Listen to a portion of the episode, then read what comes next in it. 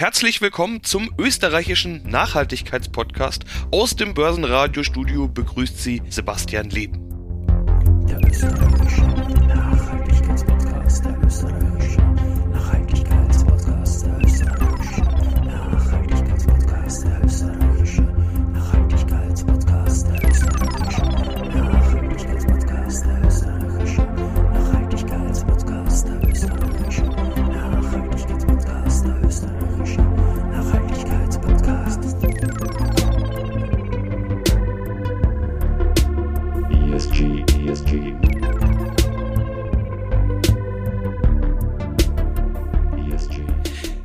Österreichische Nachhaltigkeitspodcast ist ein Gemeinschaftspodcast. Die Gründungsmitglieder sind Palfinger, VEG, Immofinanz, Kostat, Swiss Life Select Österreich und Erste Asset Management.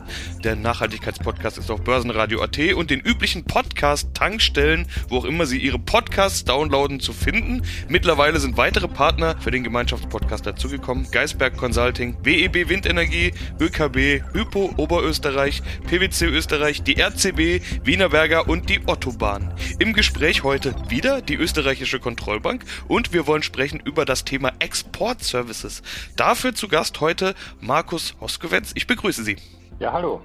Ihre genaue Berufsbezeichnung ist Leiter der Abteilung Internationale Beziehungen, Analysen und Nachhaltigkeit. Und da taucht der Begriff, um den es hier geht, ja auch gleich schon auf. Die Nachhaltigkeit bereits im Titel. Seit wann ist das Ihre Zuständigkeit? Also ich bin seit 2008 in der Kontrollbank in verschiedenen äh, Positionen tätig und habe äh, begonnen in der Analyse, war dann seit 2015 in der Kundenberatung und jetzt seit einem knappen halben Jahr darf ich diese Abteilung mit dem langen Namen leiten und wie dieser lange Name schon vermuten lässt, ist das ein ziemlich breites Gebiet, in dem sich auch vieles sehr dynamisch entwickelt. Ja, was die österreichische Kontrollbank macht, ist ja auch schon ein sehr breites Gebiet. Sie sind zentraler Finanzdienstleister. Ihr Unternehmen war ja schon zweimal zu Gast in diesem Format. Also wer das genauer nachhören möchte, der findet die anderen beiden Podcasts auch. Im Bereich Export-Services, über den wir heute sprechen wollen, geht es, wie der Name schon sagt, um Export. Es geht darum, beim Export die Risiken zu mindern oder abzusichern, so will ich es vielleicht mal sagen. Sie arbeiten eng mit dem Finanzministerium zusammen. Es geht unter anderem um Sicherheiten und Zahlungsausfallrisiken bei Auslandsinvestitionen. Wie hat man sich das genau vorzustellen? Was genau bieten Sie an? Also die Kontrollbankgruppe hat ein ganz breit gefächertes Angebot von Dienstleistungen. Das reicht von Tourismusfinanzierungen über Kapitalmarktdienstleistungen bis zu Entwicklungshilfeprojekten in Afrika. Der größte Teil ist aber das von Ihnen angesprochene Exportservice. Da geht es äh, darum, dass wir vom Finanzministerium den Auftrag bekommen haben, die österreichischen Exportunternehmen zu unterstützen. Und das Prinzip ist eigentlich immer gleich. Die Republik Österreich ja, übernimmt Risiko. Die Kontrollbank wickelt diese Risikoübernahmen ab und stellt Liquidität zur Verfügung, um Finanzierungen im Exportbereich zu erleichtern für ganz verschiedene Anwendungen was bedeutet denn erleichtern? Also wie, wie wird es dadurch leichter? Allein durch die Sicherheit, also wenn auf der anderen Seite der Ausfall droht oder vielleicht auch stattfindet, dass das Unternehmen dann nicht alleine dieses Risiko tragen muss? Oder was bedeutet genau erleichtern? Die äh, Risikoübernahme betrifft einerseits das Zahlungsausfallsrisiko von Exportgeschäften und andererseits ähm, sind wir halt Risikopartner für die äh, in der Regel österreichischen Banken, weil ja auch das Risiko, dass das Exportunternehmen insolvent wird, eines ist, dass man abbilden kann und dann werden die äh, Finanzierungskonditionen hm, attraktiver. Wir haben da verschiedene große Bereiche von den Themen her. Auf der einen Seite sind das Inlandsfinanzierungen für österreichische Exportunternehmen, zum Beispiel Betriebsmittelkredite oder Investitionsfinanzierungen. Nehmen wir zum Beispiel ein Exportunternehmen, das sich eine Produktionshalle bauen möchte oder das ein Unternehmen im Ausland kaufen möchte oder gründet eine Tochter im Ausland. Da können wir dann äh, günstige Finanzierungen äh, zur Verfügung stellen in Zusammenarbeit äh, mit dem österreichischen Bankensektor. Und vom Volumen her ist das eigentlich ein sehr großer Teil von unserem Geschäft. Die andere große Seite ist das, was Sie eingangs erwähnt haben, diese Zahlungsausfallsabsicherungen für Exportgeschäfte. Da übernehmen wir das Risiko, dass der ausländische Kunde nicht äh, bezahlt, obwohl das österreichische Exportunternehmen gut geliefert hat. Im Prinzip kann man sich das so vorstellen wie bei einer privaten Kreditversicherung. Der Unterschied ist allerdings, dass die Kontrollbank dort ins Spiel kommt, wo der private Kreditversicherungsmarkt äh, versagt. Mit anderen Worten, wenn das jetzt ein Land ist, das äh, politisch unsicher ist oder wenn der Kredit eine lange Laufzeit hat oder wenn das ein großes Einzelprojekt ist, dann ist es halt ziemlich schwer, eine, eine private Kreditversicherung zu finden. Und da kommen wir dann ins Spiel als Ergänzung zum privaten Kreditversicherungsmarkt und wir helfen dem Exporteur, dass er sein Risiko unter Kontrolle bringt. Und wenn man das, äh, wenn man diese Risikoabsicherungen clever einsetzt, dann kombiniert man diese Absicherung mit einer Finanzierung der Hausbank. Und dadurch kann dann der österreichische Exporteur seinem ausländischen Kunden so eine Art Paketlösung anbieten, österreichische Technologie und Qualität, plus die Möglichkeit, später zu bezahlen oder über einen längeren Zeitraum zu bezahlen. Und das ist für den ausländischen Kunden interessant, weil er dann, während er bereits mit der Maschine des österreichischen Exporteurs produziert und während er damit schon Geld verdient, die Maschine bezahlen kann. Die österreichischen Produkte sind ja international sehr beliebt durch ihre Qualität. Nur sind halt unsere Produkte in der Regel teurer als Produkte aus Billiglohnländern. Und wenn man da die Finanzierung mit anbietet, dann hat der österreichische Exporteur ein zusätzliches Verkaufsargument bzw. einen Konkurrenzvorteil. Und das ist eigentlich der Grundgedanke von dem, was wir da machen. Eigentlich, das Grundproblem ist eigentlich, dass der Österreicher am liebsten gleich sein Geld hätte und zwar ohne Risiko, aber der ausländische Kunde möchte halt über einen längeren Zeitraum zahlen und um diesen Widerspruch aufzulösen, gibt es dann verschiedene Möglichkeiten mit verschiedenen Anwendungsgebieten, Vorteilen, Nachteilen. Und die beste Lösung ist da sicher, wenn man sich einmal an einen Tisch setzt, der Exporteur, die Hausbank und die Kontrollbank und dann schaut man, welche Lösung für das Geschäftsmodell des Unternehmens äh, am passendsten ist. Sie haben jetzt immer gesagt, der österreichische Exporteur. Wer genau sind denn die Kunden? Also jede österreichische Firma, die in irgendeiner Form Auslandsgeschäft hat oder Auslandsinvestitionen tätigt, kommen da alle für in Frage? Ja, ich habe das vielleicht ein bisschen unscharf formuliert. In Wirklichkeit geht es um die österreichische Wertschöpfung. Das heißt, es könnte sogar ein äh, anderes, also zum Beispiel ein deutsches Unternehmen kommen, das in seinem deutschen Produkt einen hohen Anteil von österreichischer Wertschöpfung äh, enthalten hat, dann könnten wir sogar für dieses deutsche Unternehmen ein Risiko beim Auslandsgeschäft äh, übernehmen. Grundsätzlich brauchen wir 50 Prozent österreichische Wertschöpfung. Es gibt allerdings eine ganze Reihe von Ausnahmen und auch von verschiedenen Berechnungsmethoden. Ich kann den Leuten nur empfehlen, dass sie sich äh, nicht äh, dadurch abschrecken lassen, dass sie nicht äh, oder dass sie nicht genau wissen, wie viel, äh, ob sie genug österreichische Wertschöpfung haben, um äh, für unsere Absicherungen in Frage zu kommen. Wir sind äh, sehr gerne bereit, uns das gemeinsam mit dem Unternehmen anzuschauen, ob man da eine Lösung finden kann. Sie tun das schon seit über 60 Jahren. Damals Ende der 50er war die Welt bei weitem noch nicht so globalisiert wie jetzt. Wie sehr hat sich das Geschäft verändert im Laufe der Zeit äh, oder ist im Prinzip das Grundgeschäft eigentlich immer das gleiche geblieben? Äh, naja, eigentlich die Kontrollbank gibt's jetzt seit äh, 75 Jahren äh, und äh, das Grundprinzip, dass der österreichische Exporteur seinen Zahlungsausfall absichern will, ist ähm, äh, vom Prinzip her äh, gleich geblieben. Durch den EU-Beitritt darf man halt jetzt nicht mehr alle Geschäfte machen, die man früher machen durfte. Die kurzfristigen Risiken in den weniger gefährlichen Ländern, die sind jetzt äh, dem privaten Kreditversicherungsmarkt äh, vorbehalten und äh, für uns bleibt eben das äh, übrig, was ich eingangs erwähnt habe, die gefährlichen Länder, die großen Projekte, die langen Laufzeiten, das ist unser ja, typisches Geschäft. Und äh, wenn Sie mich fragen, wie sich das jetzt entwickelt, dann gibt es da doch einen interessanten Konnex auch zum Thema Nachhaltigkeit weil wir ja als staatlicher Exportkreditversicherer und durch die OECD-Mitgliedschaft von Österreich gewisse Spielregeln einhalten müssen, die auch unter anderem das Thema Umweltschutz und äh, auch soziale Auswirkungen, Menschenrechte betreffen. Es ist ja der Wettbewerb heutzutage ein äh, globaler. Bloß weil die OECD-Länder sich an äh, Umweltschutzvorschriften halten, heißt das ja nicht, dass das die anderen Länder auch tun. Und da haben wir schon in den letzten zehn Jahren gesehen, dass halt äh, Schwellenländer, die sich weniger um die Themen Umweltschutz und äh, soziale Auswirkungen kümmern, dann äh, Projekte gewinnen. Und das ist eine Entwicklung, die nicht unbedingt äh, Grund äh, zur Freude ist.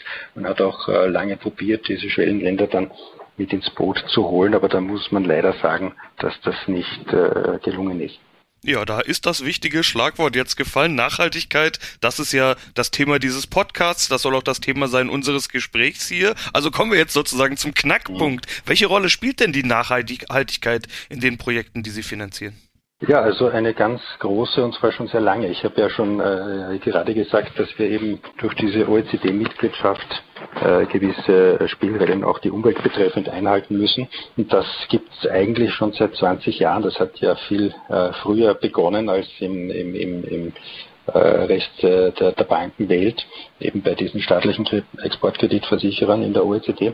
Das heißt, wir prüfen eigentlich schon seit 20 Jahren, abhängig davon, wie groß und wie, wie potenziell stark die Auswirkungen sind, wie sich diese Exportprojekte auf die Umwelt und auf die, äh, auf die Menschen auswirken. Und äh, wir haben da ein sehr engmaschiges System, wo wir uns jeden Antrag anschauen. Wir haben da mehrere äh, Expertinnen mit äh, technischem Background, die da so ein Screening vornehmen und je nachdem, ob da jetzt eine, eine, Warnlampe gedanklich aufleuchtet, schaut man sich das dann halt genauer an und verlangt äh, mehr Informationen. Das war jetzt diese OECD-Seite, die wir schon ganz lange also haben und die auch äh, in unseren äh, Prozessen schon sehr tief verankert ist. Auf der anderen Seite sind wir ja Kontrollbank, äh, legt das ja schon nahe, wir sind eine Bank, die sich auch an die äh, EU-Bankenregulatorik äh, halten muss, die ja in den letzten Jahren äh, im Bereich Nachhaltigkeit äh, sehr viel Neues gebracht hat. Es ist jetzt nicht alles eins zu eins auf uns anzuwenden, weil wir halt eine Spezialbank sind. Aber grundsätzlich stehen wir da vor denselben voraus, also äh, vor denselben Herausforderungen wie die, die anderen Banken in der EU. Der dritte Aspekt ist, dass wir ja seit äh, vielen Jahren auch freiwillig sehr viel im Bereich der Nachhaltigkeit tun. Wir veröffentlichen seit 20 Jahren einen Nachhaltigkeitsbericht. Wir haben seit 20 Jahren ein Umweltmanagementsystem und lassen uns nach EMAS zertifizieren. Wir haben schon zwei Sustainability Bonds gegeben, wollen auch in diese Richtung noch weitergehen. Und auch bei der Weiterentwicklung unserer Produkte achten wir darauf, dass äh, grüne Projekte einen äh, Bonus bekommen, zum Beispiel bei unserer Export Invest Green das nächste Stichwort Export Invest Green, was ich gleich hervorheben will, aber davor will ich nochmal über die generelle Situation sprechen. Äh, ich fand dieses Bild der Warnleuchte, die dann leuchtet, eigentlich ganz schön. Je nachdem, über welche Region im Ausland wir sprechen, könnte dort ja eine ganz andere Definition von Nachhaltigkeit vorherrschen. Das heißt, die Warnleuchte in dem Land würde viel später leuchten, als sie vielleicht bei Ihnen leuchten würde. Wie ist es denn mit der Definition von Nachhaltigkeit? Es gibt ja so eine ganz offizielle Definition von Nachhaltigkeit, gibt's ja gar nicht ist schwierig damit zu arbeiten. Äh, in vielen Ländern, in die man exportieren könnte, äh, ist ja vielleicht die Definition eine ganz andere, sodass man Projekte mitfinanzieren würde, die ihren Nachhaltigkeitskriterien vielleicht gar nicht entsprechen. Ja, also die, die, die übliche Definition von Nachhaltigkeit äh, ist ESG, also Environmental, Social und äh, Governance.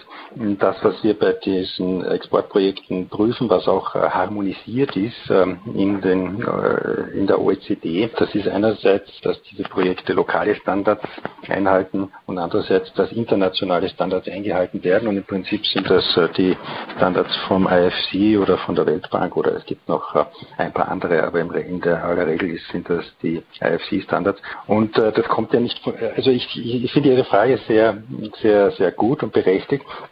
Und es kommt ja nicht von ungefähr, dass man schon vor 20 Jahren begonnen hat, bei diesen großen Auslandsprojekten sich die Umweltauswirkungen anzuschauen, weil das halt einerseits große Projekte sind, auch in, im Bereich von Industrien, die durchaus äh, Emissionen ähm, erzeugen können weil diese Länder natürlich äh, äh, nicht unbedingt die entwickelsten sind und weil dort auch die, die Rechtsordnung nicht automatisch so entwickelt ist äh, wie bei uns. Und dadurch sind die Menschen natürlich auch oft viel ähm, vulnerabiler als äh, hierzulande und darum muss man sich das eben sehr genau anschauen. Aber wie gesagt, wir machen das schon seit sehr langer Zeit und haben da schon wirklich viel Expertise. Und es gibt auch äh, einen äh, ganz regelmäßigen Austausch mit den anderen staatlichen Exportkreditversicherern auf der OECD-Ebene damit man hier ein gemeinsames Verständnis entwickelt, was denn an Umweltauswirkungen vertretbar ist und was nicht.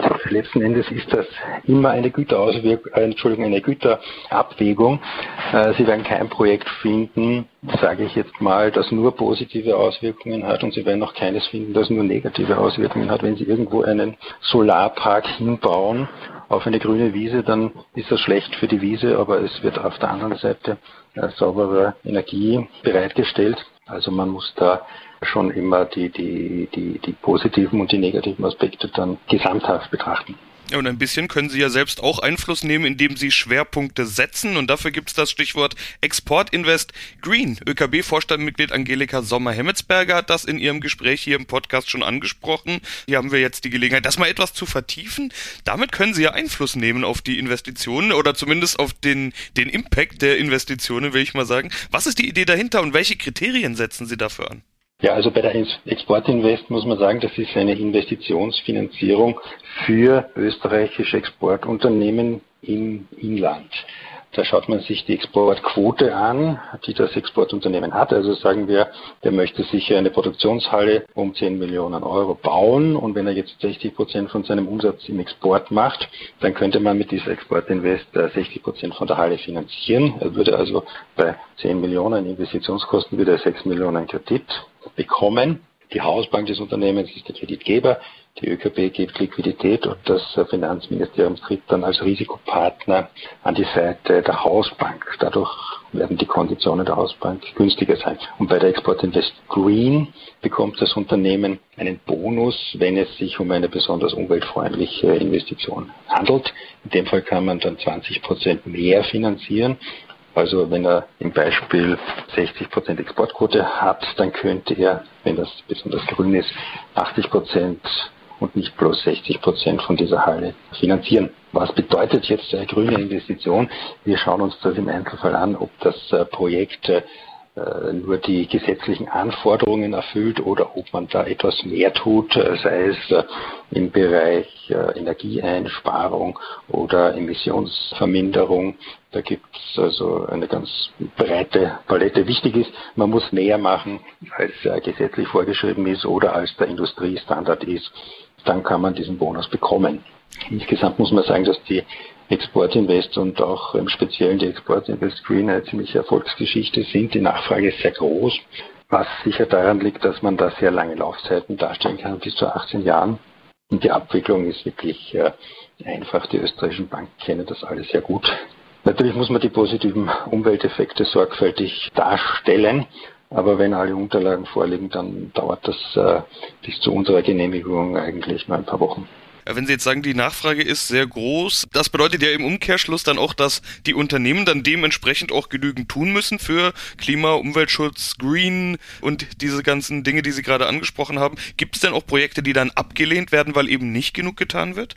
Bei der Exportinvest Green, wenn er eine Investition hat, die halt äh, nicht herausragend äh, grün ist, sondern äh, ganz normal halt die gesetzlichen Anforderungen erfüllt, dann würde er halt diesen grünen Bonus nicht bekommen. Dann könnte er halt bei 40 Prozent Exportquote nur 40 Prozent von seiner Investition äh, finanzieren. Und wenn Sie jetzt aber auf die andere Seite, äh, auf diese Exportgeschäfte und die Risikoabsicherungen äh, schauen, dann äh, kann es natürlich sein, dass sich im Rahmen der Prüfung ergibt, dass es da ein Problem gibt oder eine, eine Auswirkung, zum Beispiel äh, Umsiedlung von Menschen. Dann beginnt man natürlich Fragen zu stellen, lässt sich äh, Dinge dokumentieren, äh, schaut sich an, ob es da entsprechende Pläne gibt, wie damit äh, umgegangen wird und ob das alles im Einklang steht mit diesen internationalen Standards. Und im Extremfall, wenn, äh, wenn sich herausstellt, das äh, ist äh, gar nicht abgemildert worden oder ist nicht äh, ausreichend ähm, abgemildert worden, was dann Auswirkungen droht, dann kann man das Projekt halt nicht äh, unterstützen. Von den Sektoren her können wir äh, Waffen und Atom nicht unterstützen. Abgesehen davon können wir uns alles anschauen, bei den neuen Kohlekraftwerken gibt es ja jetzt seit kurzem von den OECD-Spielregeln her eine Einschränkung, dass man eben diese neuen Kohlekraftwerke nicht mehr unterstützen kann. Gibt es denn noch andere Beispiele oder Produkte, mit denen die ÖKB Anreize zu Umweltverbesserungen setzt? Durchaus. Also äh, ich habe ja vorhin gesagt, man braucht äh, grundsätzlich 50 Prozent österreichische Wertschöpfung, wenn man so ein Exportprojekt absichern will.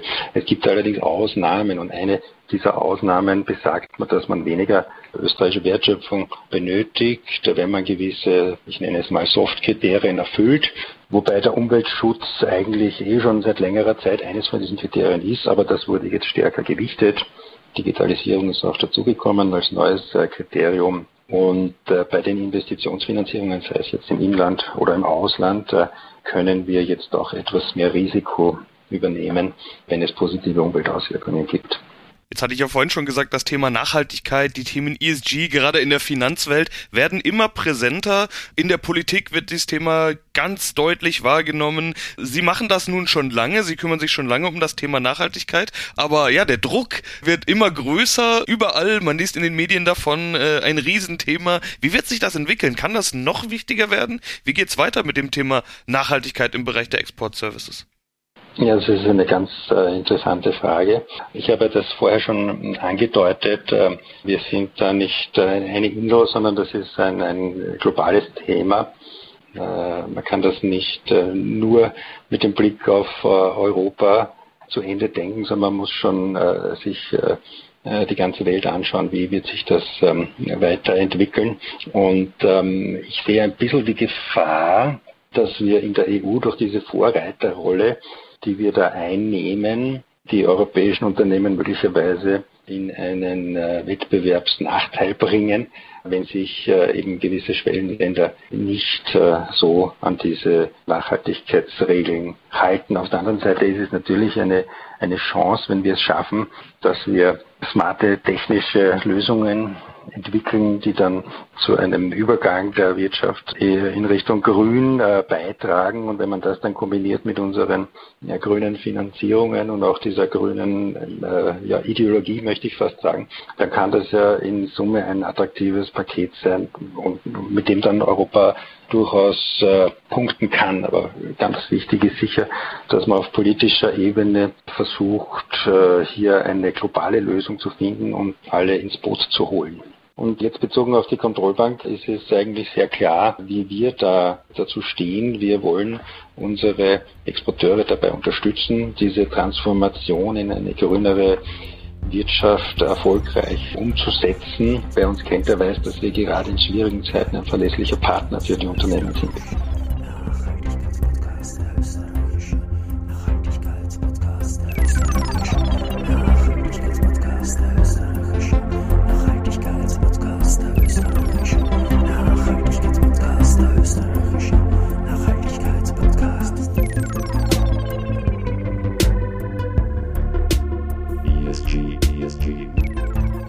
Der österreichische Nachhaltigkeitspodcast. Die Gründungsmitglieder sind Palfinger, VEG, Immofinanz, Costa, Swiss Life, Select Österreich und Erste Asset Management. Der Nachhaltigkeitspodcast ist auf Börsenradio.at und den üblichen Podcast-Plattformen zu finden. Die weiteren Partner sind WEB Windenergie, ÖKB, Hypo Oberösterreich, PwC Österreich, die RCB, Wienerberger und die Ottobahn. Im Gespräch war die ÖKB. Wir haben über das Thema Exportservices gesprochen und natürlich Nachhaltigkeit. Herr Oskowitz, eine Ausblickfrage zum Abschluss. Was wünschen Sie sich denn, ja. dass wir vielleicht als Welt, als alle Länder, auch im Export mal alle die gleichen Vorstellungen davon haben, wie Nachhaltigkeit auszusehen hat? In Ihrer letzten Antwort haben Sie ja schon, ja fast schon eine Vision gezeichnet. Ja, also in der perfekten Welt hätten wir Regeln, mit denen alle leben können, die alle einhalten und die uns trotzdem helfen, dass der Planet sich nicht mehr als 1,5 Grad erwärmt im Vergleich zum vorindustriellen Niveau. Ja, wir können alle was dazu beitragen, Herr Oskowitz. Vielen Dank. Ja, danke Ihnen. Nachhaltigkeitspodcast der österreichischen. Nachhaltigkeitspodcast der österreichischen.